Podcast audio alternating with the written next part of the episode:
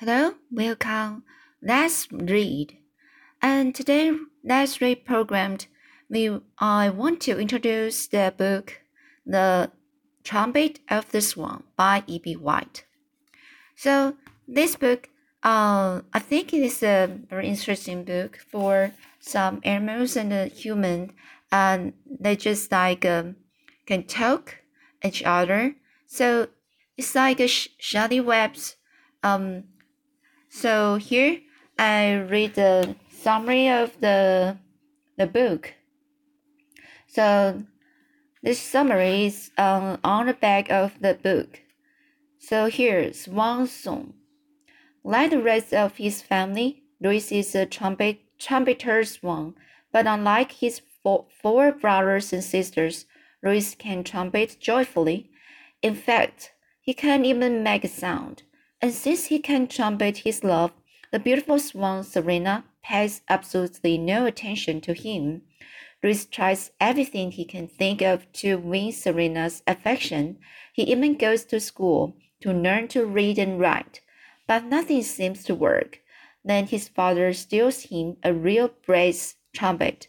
It's a musical instrument, the key to winning Louis his love. So here, let's read um, chapter 1. Sam. So here, let's get started. Walking back to camp through a swamp, Sam wondered whether to tell his father what he had seen. I know one thing, he said to himself.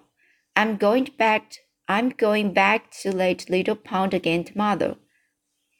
And I'd like to go along. If I tell my father what I saw today, he will want to go with me. I'm not sure that's a that's a very good idea. Sam was eleven. His last name was was Beaver. He was strong for his age and had black black hair and dark eyes like an Indian. Indian. Sam walked like an Indian too, putting one foot straight in front of the other and make, making very little noise. The swamp through, through which he was traveling was a wild place. There was no trail, and it was boggy underfoot, which made walking difficult. Every four or five minutes, Sam took his compass out of his pocket and checked his course to make sure he was headed in the westerly direction. Canada is a big place. Much of it is wilderness. To get lost, to get lost in the woods and swamps of western Canada would be a serious matter. As they trudged on, the boy's mind was full of the wonder of what he had seen. Not many people in the world have seen the nest of the trumpeter swan. Sam had found one on the lonely pond on this day in spring. He had seen the two great birds with their long, long wild, long white necks and black bills. Nothing had, nothing he had ever seen before in all his life had made him feel quite the way he felt. On what wild little pond, in the presence of those two enormous swans. They were so much bigger than any bird he had ever seen before. The nest was big, too, a mound of sticks and grasses. The female was sitting on eggs. The male glided slowly back and forth, guarding her. When Sam reached camp, tired and hungry, he found his father frying a couple of fish for lunch. Where have you been? asked Mr. Beaver. Exploring, replied Sam. I walked over to a pond about a mile and a half from here. It's the one we see from near as we are coming in. It isn't much of a place. Nowhere near as big as this lake we are, we are on. Did you see anything over there? asked his father. Well, said Sam, it's a swampy pond with a lot of reeds and cattails. I don't think it would be any good for fishing, and it is hard to get to. You have to cross the swamp. See anything? repeated Mr. Beaver.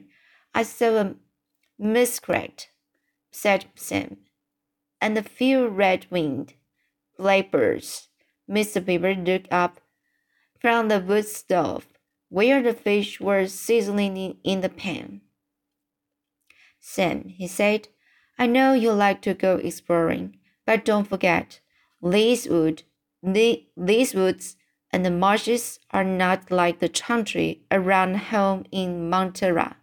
If you ever go over to that pond again, be careful you don't get lost. I don't like you crossing swamps. They are uh, treacherous. You could step into a sucky place and get bogged down, and there wouldn't be anybody to pull you out. Pull you out. I'll be careful, said Sam. He knew perfectly well. He would be going back to the pond where the swans were, and he had no intention of getting lost in the woods. He felt relieved that he had not told his father about seeing the swans, but he felt queer about it, too. Sam was not a sly boy, but he was odd in one respect. He liked to keep things to himself, and he liked being alone, particularly when he was in the woods, he enjoyed life on his father's cattle ranch in the sweet grass country in Montana. He loved his mother. He loved the Duke, his cow pony. He loved riding the range. He loved watching guests, guests who came to board at the Beaver's Ranch every summer. But the thing he enjoyed most in life was these camping trips in Canada with his father. Mrs. Beaver didn't care for the woods, so she seldom went alone. It was usually just Sam and Mr. Beaver. They would motor to the border and cross into Canada. There, Mr. Beaver would hire bush pirates to fly them to the lake where his camp was. For a few days of fishing and laughing and exploring, Mr. Beaver did most of the fishing and the loving. Sam did the exploring, and then the pirates would return to take them out. His name was Shorty. They would hear the sound of his motor and run out and wave and watch him glide down onto the lake and taxi his plane into the dock. These were the pleasantest, pleasantest days of Sam's life. These days in the woods, far, far from everywhere, no automobiles, no roads, no people, no noise, no school, no homework, no problems except the problem of getting lost. And of course, the problem of what to be when he grew up. Every boy has that problem. After supper that evening, Sam and his father sat for a while on the porch. Sam was reading a bird book. Bob, and said Sam, do you think we'll be coming back to camp again about a month from now? I mean, in about 35 days or something like that? I guess so, replied Mr. Beaver. I certainly hope so. But why 35 days? What's so special about 35 days? Oh, nothing, said Sam. I just thought it might be very nice around here in 35 days. That's the craziest thing I'd ever heard of, said Mr. Beaver. It's nice here all the time. Sam went indoors. He knew a lot about birds, and he knew it would take a swan about thirty-five days to hatch her eggs. He hoped he could be at the pond to see the young ones when they came out of the eggs. Sam kept a diary, a day book about his life. It was just a cheap notebook that was always by his bed. Every night before he turned, he turned in, he would write in the book. He wrote about things he had done, things he had seen, and thoughts he had had. Sometimes he drew a picture. He always added by asking himself a question so he would have something to think about while falling asleep. On a day he found the swan's nest. This is what Sam wrote in his diary. I saw a pair of trumpeter swans. I saw a pair of trumpeter swans today on a small pond east of camp. The female has a nest with eggs in it. I saw three, but I am going to put four in the picture. I think she was laying another one. This is the greatest discovery I ever made in my entire life. I did not tell Pop. My bird book says baby swans are called cygnets. I'm going back tomorrow to visit the great swan again. I heard a fox bark today. Why does a fox bark? Is it because he's mad or worried or hungry or because he's sending a message to another fox? Why does a fox bark? Sam closed his notebook, undressed, crawled into his bed bunk, and lay there with his eyes closed, wondering why a fox barks.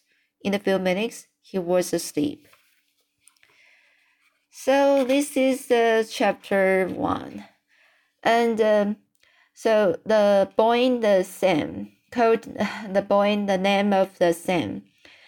Uh, he might uh, have the he might take us to uh observe the the trumpeters mount um from the the the mother uh, the mother's swan um uh, laying eggs and uh okay so build nest first and then lay lay eggs next and uh, and then they she might well he might uh, um see the eggs and uh, how to the mothers want to hatch the eggs and um, uh and the cygnets finally and uh, how how cygnets uh grow uh, grow up right? And so here uh i will read the next chapter next time. Okay so see you next time